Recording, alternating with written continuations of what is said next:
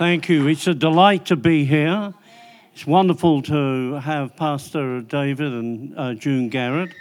Uh, they were, uh, well, Pastor David was my, one of my students when I was involved in training ministers at the National Bible College. Uh, so, any of his good points he got from me. any of his bad points, I don't know where he picked them up. But it's an absolute delight to be with you. I am really looking forward to the youth meeting on Tuesday. I said to Pauline, he's going to get a shock when he reads that heading. But the heading is I'd rather be a live dog than a dead lion. It comes from Ecclesiastes, and I want to speak about the destiny that's behind every one of our incredible young people. You have the, your future ahead of you, and what a future that is. Um, Friday night, the uh, couples' evening and uh, the wonderful dinner, we are looking so much uh, forward to that. Uh, we had no idea when we began to minister in the area of marriage and relationships, it would grow to the degree that it has. We have had a tenth of a million people through our marriage uh, seminar. A tenth of a million. In fact, one of the books on the back table, Prince William and Catherine have. And God has blessed us in a tremendous way. So we're looking forward to a, tr- a tremendous night on Friday night and pray that God will bless you. We have brought some resources with us. Um, those of the leadership that uh, I had the pleasure of speaking with via Zoom just a short while ago uh, those books I mentioned in a, a set of three. Pauline has them there. But very quickly, I'm not going to spend a lot of time on this. Uh, get a, uh, one particular book that's a real blessing. Get a grip on yourself. Uh, the picture on the front is a quite very famous um, photograph by a sporting photographer. I paid rights to use that. And Nick was a young man that I met on a plane uh, traveling uh, to Queensland. He was speaking in the same city I was speaking, um, but he uh, was a, a, famous Australian ballet dancer that had a terrible accident and ended up to be a paraplegic. And uh, yet he did not let that stop him. And uh, here he is climbing on the one of the three sisters in the over, uh, what the, um, the underhang is it or the overhang, whatever they call it, with his wheelchair strapped to his back. So you know we need to rise up and uh, discover uh, what God has got for us. You'll find that book very much a powerful one. Uh, living outside the box is literally that. Don't let the past the hurts, the failures. Don't let them set the agenda of your life. Plan on living outside of the box. In fact, kick the box to bits. And that. If you don't have a good Bible reading program, we highly recommend Bread and Jam. Uh, bread and Jam, if you just take the initials, is Bible reading every day and devotions that's bread, and jam stands for journaling and meditating. And so it's a, uh, a study for the whole of the year, and each week has a topic. I've um, opened at week 33. The subject is Christ the Great Shepherd. So the readings for every day, and then you can journal on the other side your thoughts. One final one. Uh, this doesn't apply to anybody in Melbourne. It's about living in a, life, in a world of stress. So that doesn't apply to anybody in Melbourne, does it? No. But it, it's heading, don't just do something, sit there. And uh, it is a great book. It's used in the secular world as well as the Christian world. I'm going to share a message tonight that I know has been on every one of your minds this week.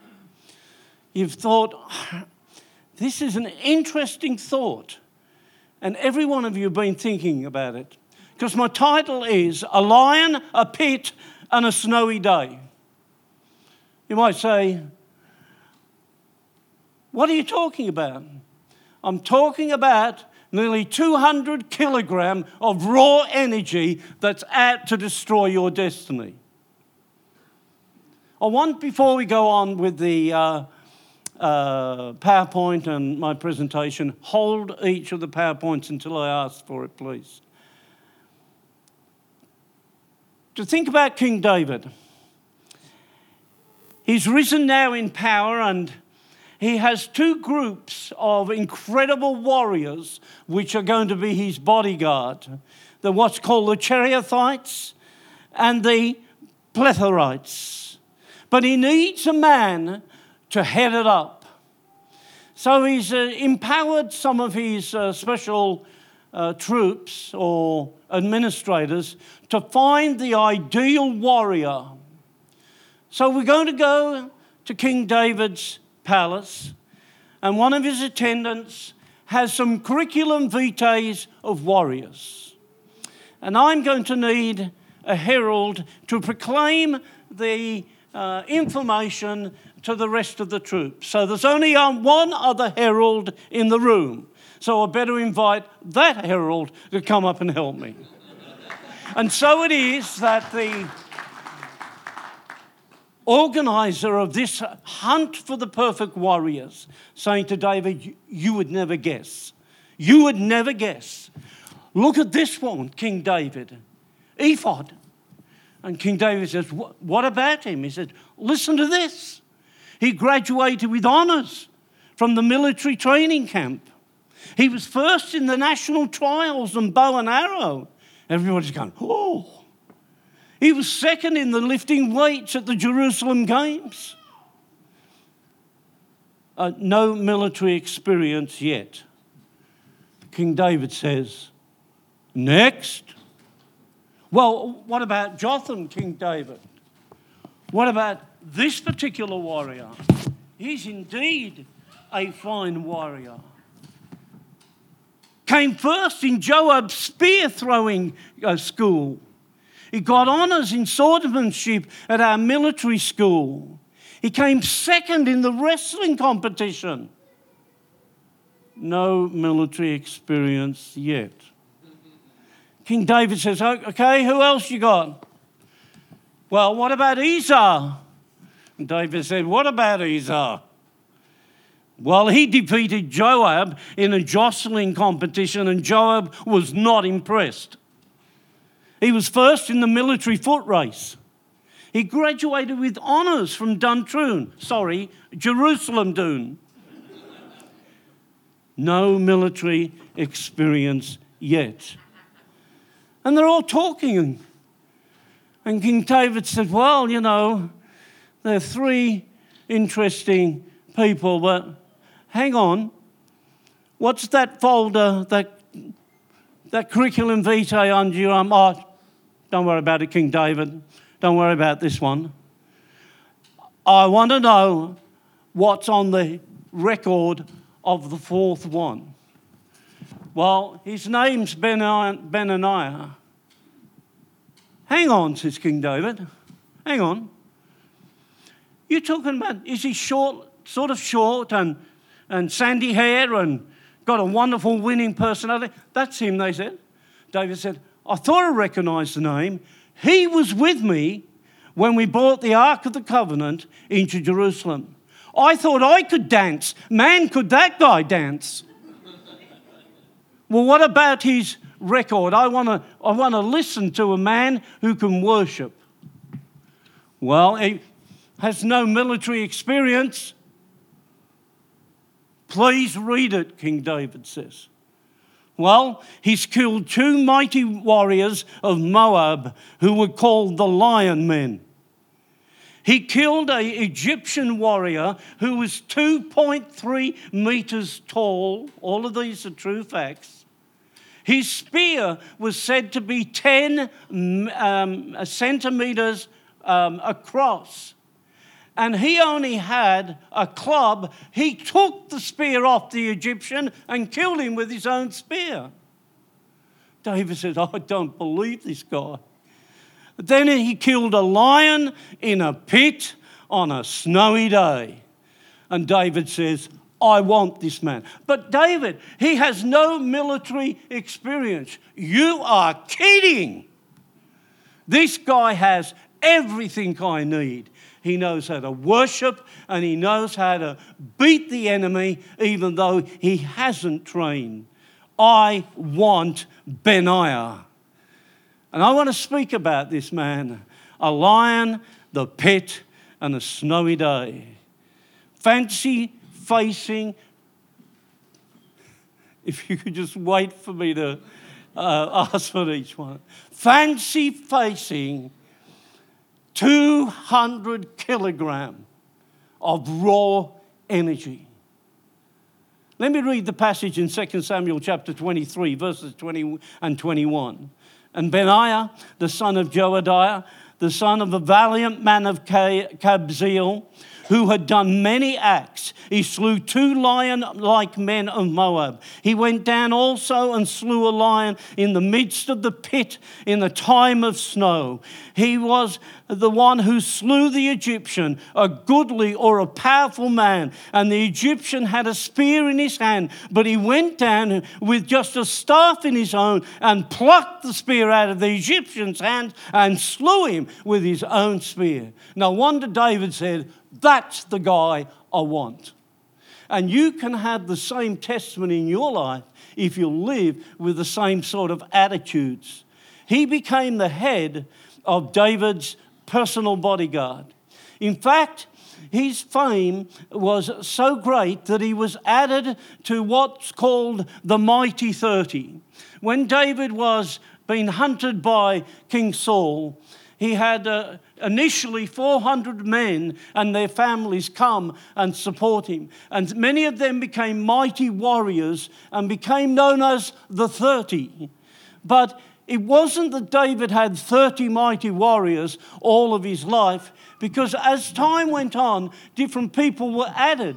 It became 32 and 35 and 40. In fact, I can identify in Scripture 53 different warriors that are identified by David as part of the 30. The name remained, uh, even though the numbers exceeded, and Benaniah was one of these. So much so that David had three warriors, which were the main three of his military, and then Benaniah was the next. Even when David passes away, he becomes a uh, chief warrior in the household or the servant of King Solomon. He was an amazing man. But imagine, imagine catching a lion in a snowy situation in, in a pit. Why we call it a pit was because it was the, the village cistern or well that had been dug. And the lion had come out, obviously looking for food and, and needing water, and came to the cistern and went down, but couldn't get out. He couldn't get out because as he tried to get out, it just turned to mud and he was trapped. And the villagers came and, whoa, they're out of there 100 mile an hour. But one young man was not prepared to let the lion have dominance over the village well. And he down into the pit with the lion. Now, how many times do you think his mother said to him, Benaiah, stop playing with lions. Put them down. Put them down. But this man was just full of courage. You know, he had no guarantees that he was coming out of that pit alive. But one thing was for sure if I'm going to die, I'm going to die fighting, and that lion's coming down with me. But he took it on and he delivered the village well back to the people. They're the sort of warriors that God wants to produce in your life. It's just an amazing thing, the mighty deeds that uh, uh this one young man is involved in. You just imagine meeting something that's 2.3 meters high. Now, that statistic is not specifically given in the Bible, but in the Jewish writings themselves, when they are analyzing their history, they record that. Now, think about it for a second. I sort of know somebody else that took on a lion and a giant. And of course, no wonder David was rather impressed with this young man because he's duplicating the same sort of energy. Do you know what? The only reason we know about David killing lion and a bear, the only reason at all was because Saul, um, when needing someone to fight Goliath, needed to know that this young man who said, I'll fight him, I'll fight him. And we think David was somewhere around about 16 or 17 years of age when he took on Goliath. And Saul saying, Well, you know, uh, how, how could we just trust you? And then he comes out, well, well, King Saul, I have fought my lion and I have fought my bear. You know what? David could have fled. He could have hightailed it out of there where the sheep were being attacked by the lion and the bear, and not a single person would have ever known he deserted them. But he was not prepared to desert the sheep that he'd been given responsibility over and he was not prepared to let this lion take over the well and become a threat to any villager that tried to get water for their cattle, their sheep, for their household. Into the pit he goes, and he takes on this lion over possibly 200 kilogram of raw energy. Asiatic lions, as what David and, uh, sorry, yes, uh, David and Benaiah took on, a, a little bit um, less in weight than the African lion. African lions can go up to 300 kilogram. I don't particularly care which one I'm not particularly keen to take on either, to be quite honest. But Benaiah did. So let's go to number three of our graphics 100 and uh, 80 to 200 kilogram. Courage and tenacity. Living out our faith. We will all meet certain forces that want to take us out. And you know, we fall sometimes into situations where you think we'll never get out of this. That lion thought he would never get out of that pit. And Benaiah, when he went into the pit, was faced with the same uh, particular problem. But he, with great faith and tenacity, no matter what you're facing, you can take on the enemy and believe that God can bring you through into victory. And what we need to do is instead of being frightened by the very power of what the enemy can do, is to recognize someone has already paid a price for us and has brought us into victory. Go to the next one. What we've got to be is the sort of person who will run to the roar. You know, most of us will run away from the roar. Most of us, it is easier to not have to face some of our health problems, not have to face some of our family disintegration problems, not have to face some of the financial problems, not have to face some of the lions that want to take us out. But we need to develop a faith and an attitude that we're going to run to the roar. We're going to take that force out. Even if that force thinks it's going to monopolize the very life source of that village is water. Who knows how long? Well, I think one of the wise things we'll do is we'll leave him down there. And sooner or later, he'll die. Yeah, but maybe you might for the lack of water. Maybe you might for the lack of water. What are we prepared to fight over? What is so important to us that we will fight over that issue? Is it our health? Is it our well being? Is, it the, uh, is it the salvation of our loved ones? You know, we've got to recognize there are lion forces that are out there, but we need to run to the roar and just believe that God can bring us through. I want to share just five life principles and trust that they will be helpful to you out of this particular setting. The first one is this lion chasers are destiny conscious. Lion chasers are destiny conscious. People who run away from lions are not destiny conscious, they've already given up their destiny.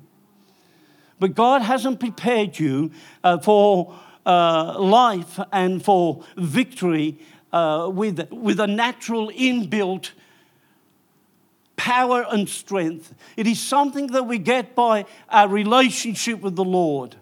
And we know that He has brought us into victory and wants to take you on into victory. So, the first principle lion chasers are destiny conscious. Lion chasers make great bodyguards. No wonder David wanted this young man.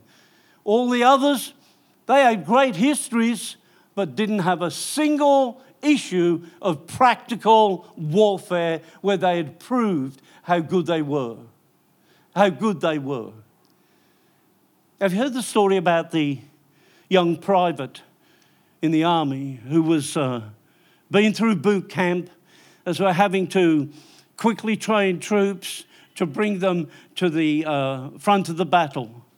He's been through boot camp and now he's been uh, sent to the front of the wall. And he's terrified as he's in the trenches. There are whistling bullets overhead. There are bombs going off around about him. There are people being hurt and people being killed. And he is terrified. It's his first encounter with the wall. And in a, what seems to be a lull, a moment of quiet, he, he sneaks over the, uh, the wall and starts running backwards away from the front. The further he goes, the faster he runs, the less he can hear it, but it's still there. And all of a sudden, in the darkness, there is halt! And he halts, and an officer steps out and said, What are you doing? And he said, I, I can't take it anymore. I'm, I'm running. He said, That is a court martial offense. That can have extreme uh, punishment. He said, Listen, we've all been frightened. And the private said, Even you, sir? He said, Yes, I was terrified when I first encountered war. But you can do it, son. You can do it. And he was encouraging him. He said, Come on, you've got to turn around and go back. I'm not going to report you. Just go back and serve your country and serve your fellow man. And he saluted.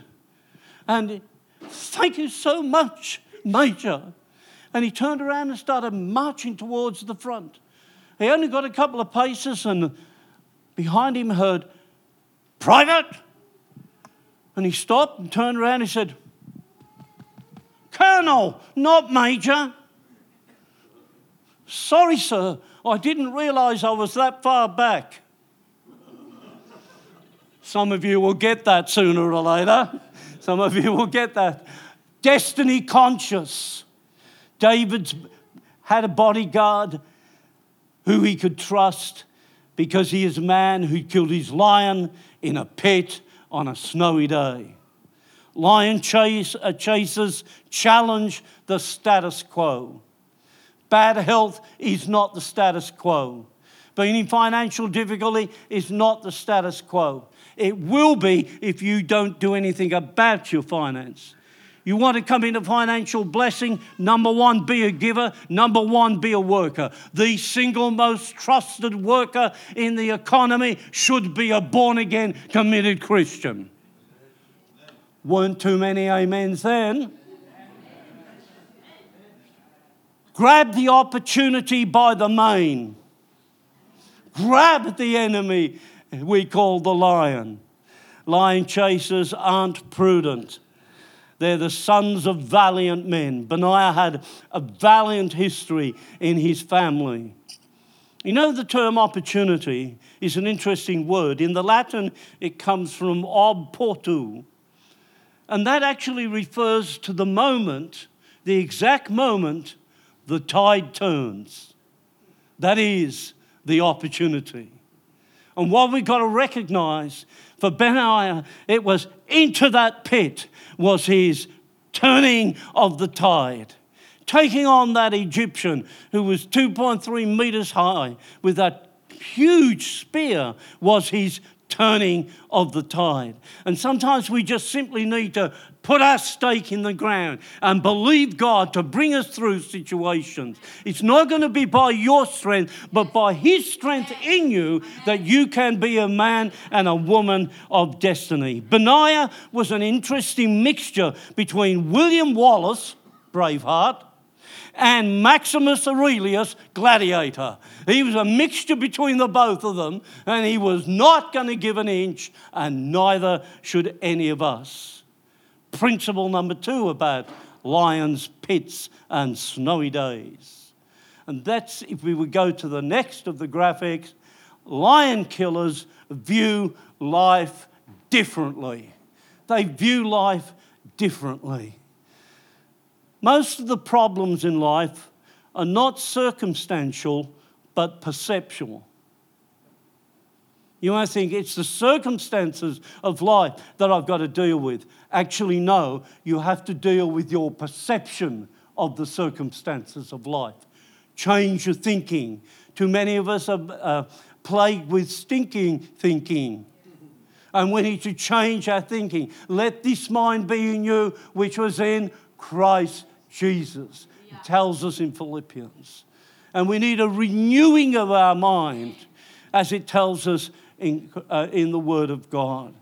The greatest moments double also as the scariest of moments. Don't tell me that Benaiah did not have a thought when he's standing looking at this lion that's already, you know, raging in this pit. Didn't have a thought about whether he's going to come out. But the point was, someone's got to do it, and it may as well be me. And into the pit he goes. Opportunity always looks, or often looks, like an insurmountable obstacle but God can bring us through. Too many of us play life without risks.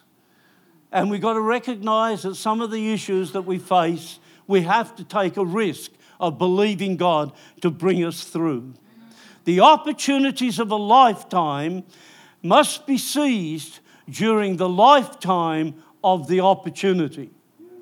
Let me say that again. The opportunity of a lifetime must be seized during the lifetime of the opportunity. Sometimes, you know, God brings you right to a point and you think, whoa, whoa, whoa, whoa, whoa, whoa, whoa. Uh, you know, this is too big. 200 kilogram. Look at me. What on earth have I got?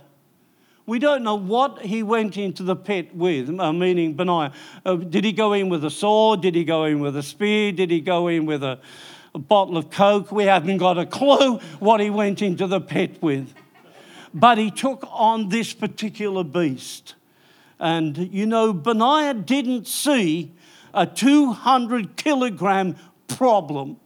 Benaiah saw a lion skin hanging on the wall in his house.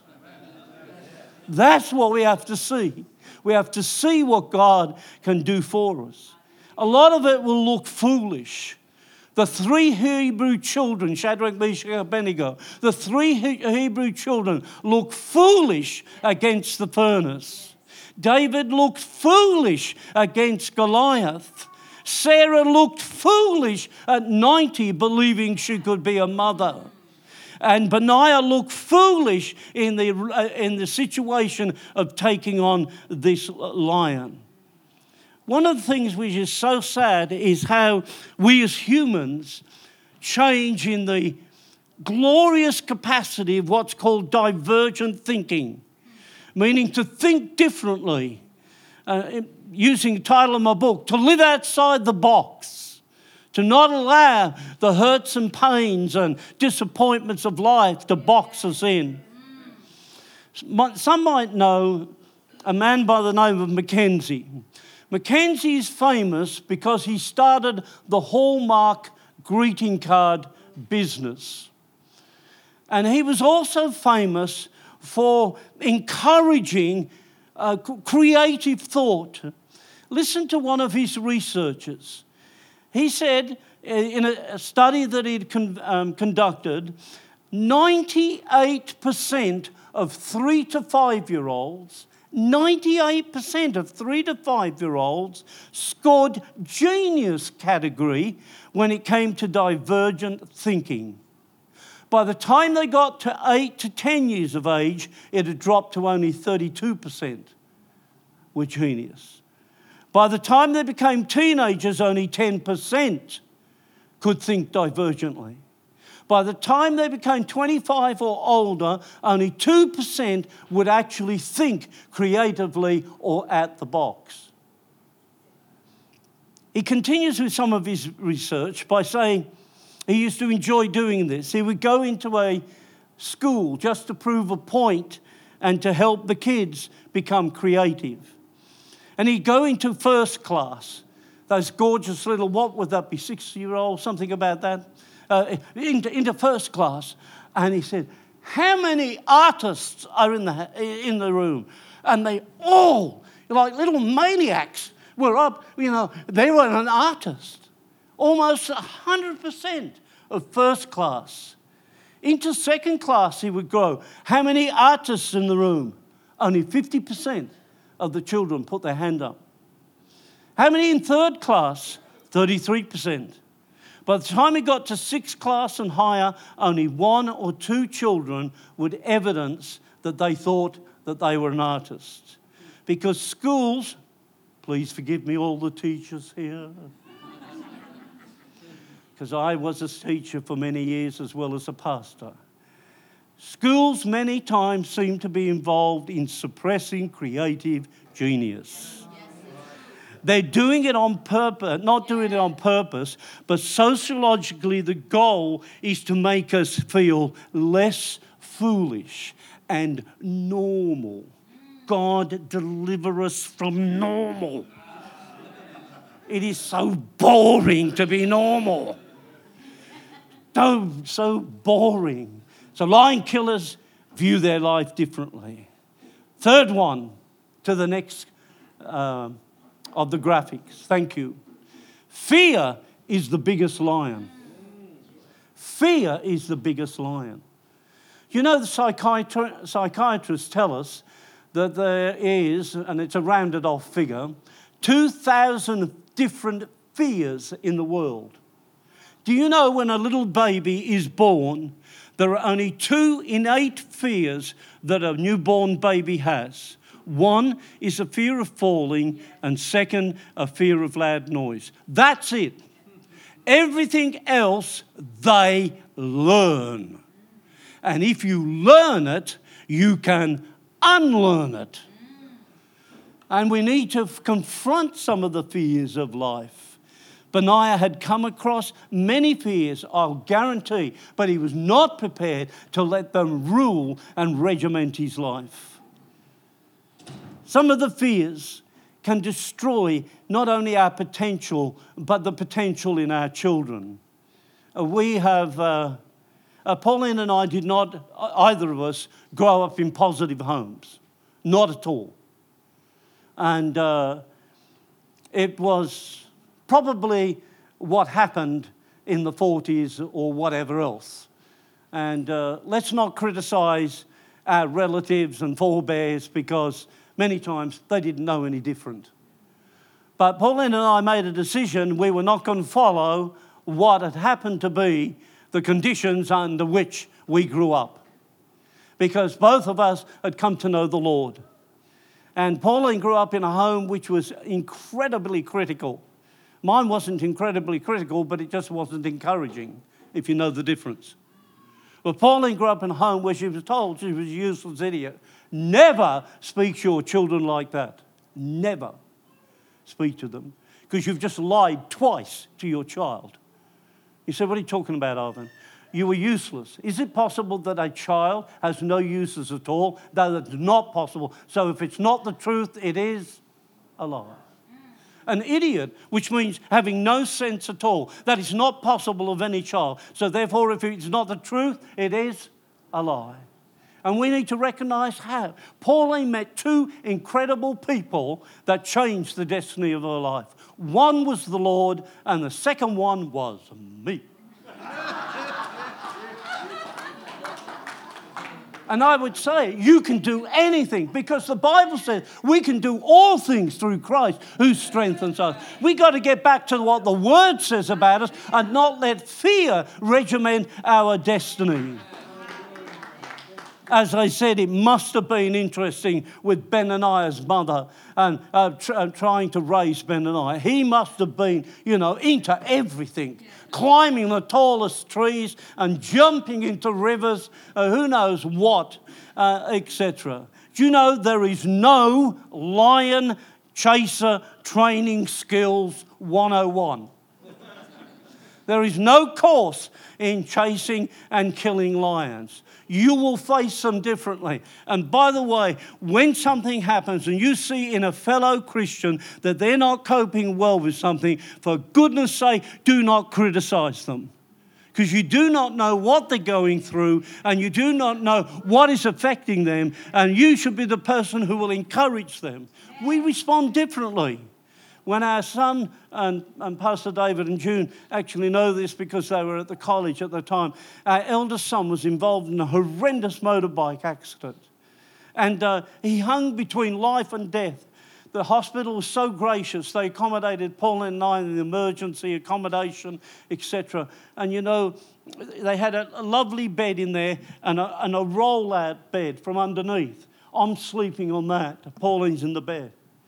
Well, I'm sure we got, didn't get much sleep, but, but you know, God was so good and eventually brought Justin right through that situation. But months, months later, Pauline is speaking at a ladies' event. And uh, I must have needed the car, otherwise, she would have driven herself. So I particularly arranged to come at a particular time. And uh, as I've come into the back of the church, I'm just sitting there, and Pauline's just finishing off. And she's telling the story and she said, You know, all of that night, the peace of God just covered me like a huge warm blanket. It was amazing, the peace of God. And I'm sitting there, I've never heard anything about this. So as we're driving home, I said to Pauline, that was an interesting story you told about the peace of God covering you like a warm blanket. I said, um, um, Are you sure you, you, you, you weren't being a bit evangelistic, were you? You know, sort of stretching the truth a bit. No, I, said, honey, you said all night. She said it was. I said, all night? She said, yes. And, and the peace of God was like a warm blanket. She said, yes. I said, you selfish thing. I said, Here I am on my little bed. I don't have any peace. At least you could have shared your blanket with me. we don't respond the same way. Don't put your fellow brother and sister down when they're having a difficult time. Be there for that comfort and that power of prayerful support. If you'd put the next one on, that would be great. Lions are a normal part of life. You might think, I can do without them, thank you very much. True. That doesn't stop the fact that they're going to be there. Remember that the devil is actually characterized as a roaring lion. So meet 30 incredible flesh tearing teeth. 30. A lion in a pit on a snowy day is not scheduled. Neither is it when you go into certain things in life, certain accidents, certain health issues, certain family situations. You're made redundant and the, the economy of the home is threatened. It's lion killing time because the enemy's out to destroy you. We do not have a 100% money back guarantee that lions and pits and snowy days won't work. But sooner or later, we've got to recognize we've got to do something about the situation. Now, when I say that, I want you to smarten up your theology, your theology. I'm not saying we're going to make it happen. We're making a decision. We're going to cooperate with Christ making it happen within our life. Jeremiah had a wonderful comment about a king, a heathen king. And it says, in Jeremiah 46 17. It, it, it, the translations are just beautiful. The, the uh, Amplified puts it this way he, he let his appointed time pass by. And each of the references talk about this king that something could have happened, but he let his appointed time by. And what we need to recognize is that can happen in our life. Don't let the appointed time pass by. I've not enjoyed what has happened in our life health wise in the last two and a half years. But one thing I know my Bible says that by his stripes we are healed. And I stand upon the authority of what God's word says. I know my body's shouting at me, I'm a big lion in a pit and it's snowing down here. But I want to have the sort of spirit that will address that issue and not give in to it. Let's look at the next of the graphics, please. That lion chasers run to the roar. Number five. You're never ready for lions. You've just got to seize the moment. I was not technically ready at 15 to start preaching, was when I did start preaching.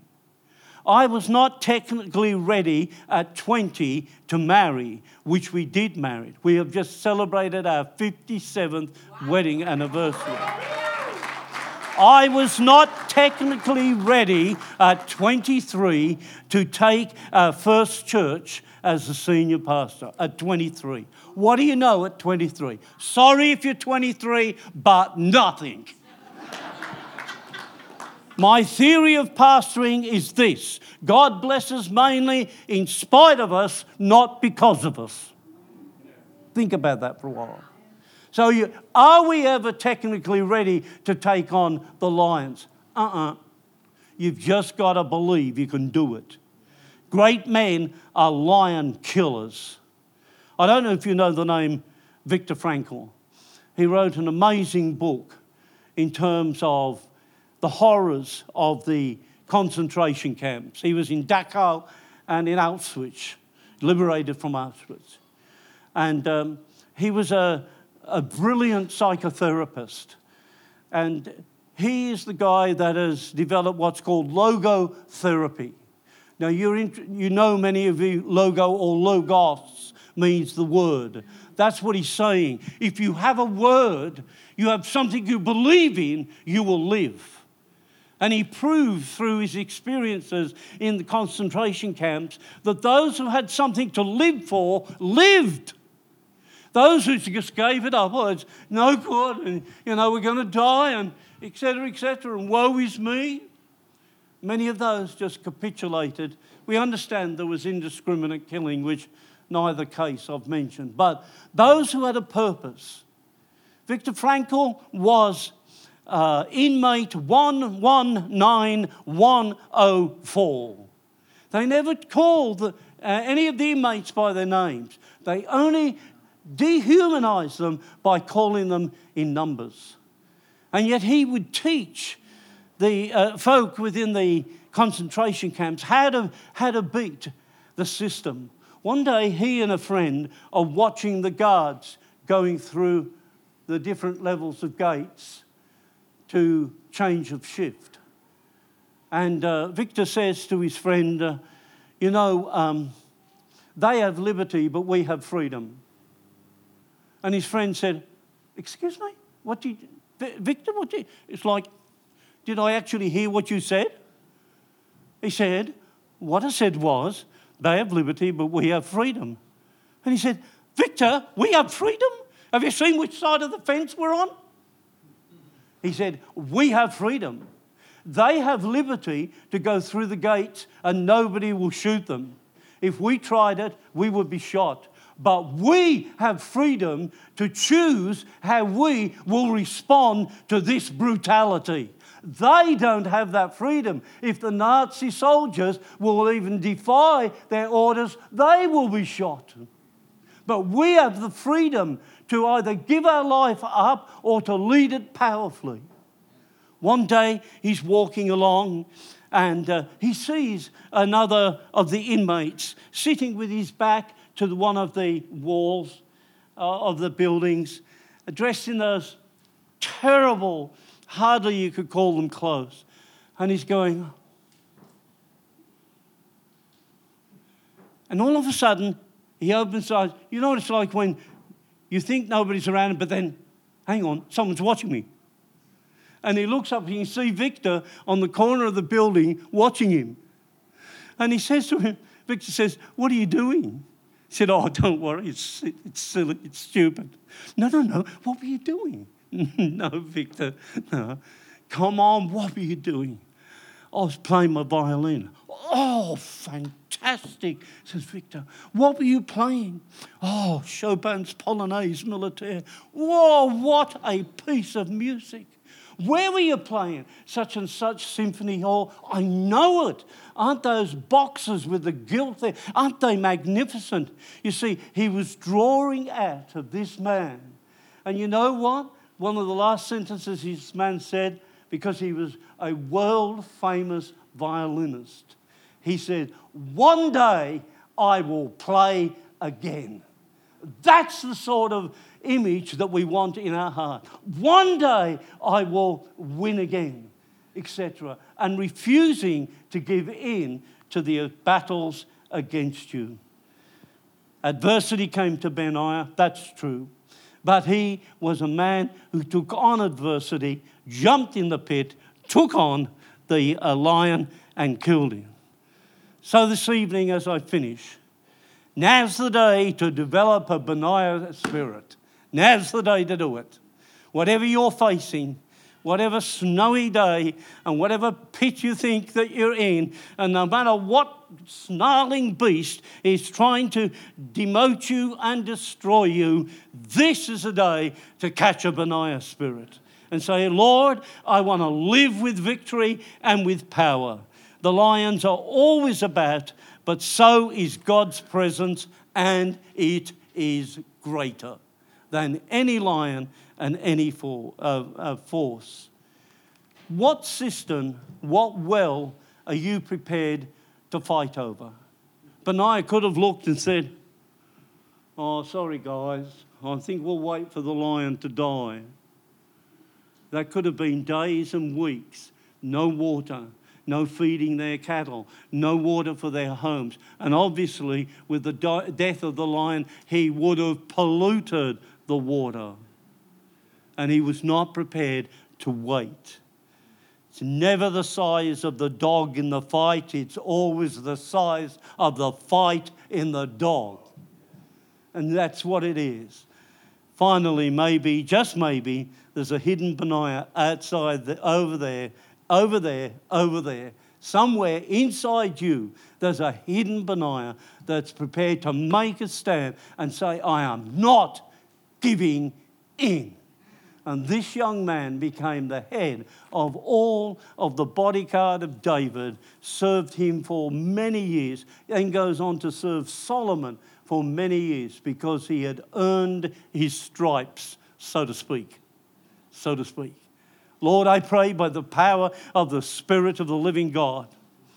I'm going to challenge you if you're in a pit, you know, you're in a situation which is really difficult and, and I'm not going to even ask you what it is, but you know what it is. It might be a health pit, it could be a financial pit, it could be a difficulty in relationships within the family, if you're facing something that seems like a pit in a snowy day and there seems to be a lion wanting to take you out, why don't you stand right now and say, I am believing God to bring me through this situation. I want a Benaiah spirit and to really believe God. So if you believe in God to bring you out of something, stand at your seat and I'm going to pray one prayer and believe God to bring you through Thank you very much. Folk are beginning to stand and take authority over situations. We pray for families to be restored again. We pray for bodies to be healed. We pray for bad reports that have been medically uh, diagnosed over us to be turned around by the Spirit of the living God. If the same Spirit that dwelt in Christ dwell in you, he shall quicken your mortal bodies. Come, Holy Spirit, and touch in healing right now. Families to be restored, finances to be absolutely turned around, unemployment to be smitten down. Believe God God to bring you out of that unemployment pit, and the snow will not actually defeat you. You will uh, believe God to take out the enemy and to believe God for victory. I pray, oh God, for, for uh, spiritual growth. There's been a, a, a wondering and a, a, almost a sense of. Um, uh, uh, of abandonment. You feel that God is a thousand miles away. No, He's in the pit with you. He's in the pit with you, and He's the one who's encouraging you and enthusing you right now. May the power and the Spirit of the living God be upon each and every one. And we're believing for the miraculous. And all God's people said, Amen. Thank you, Pastor.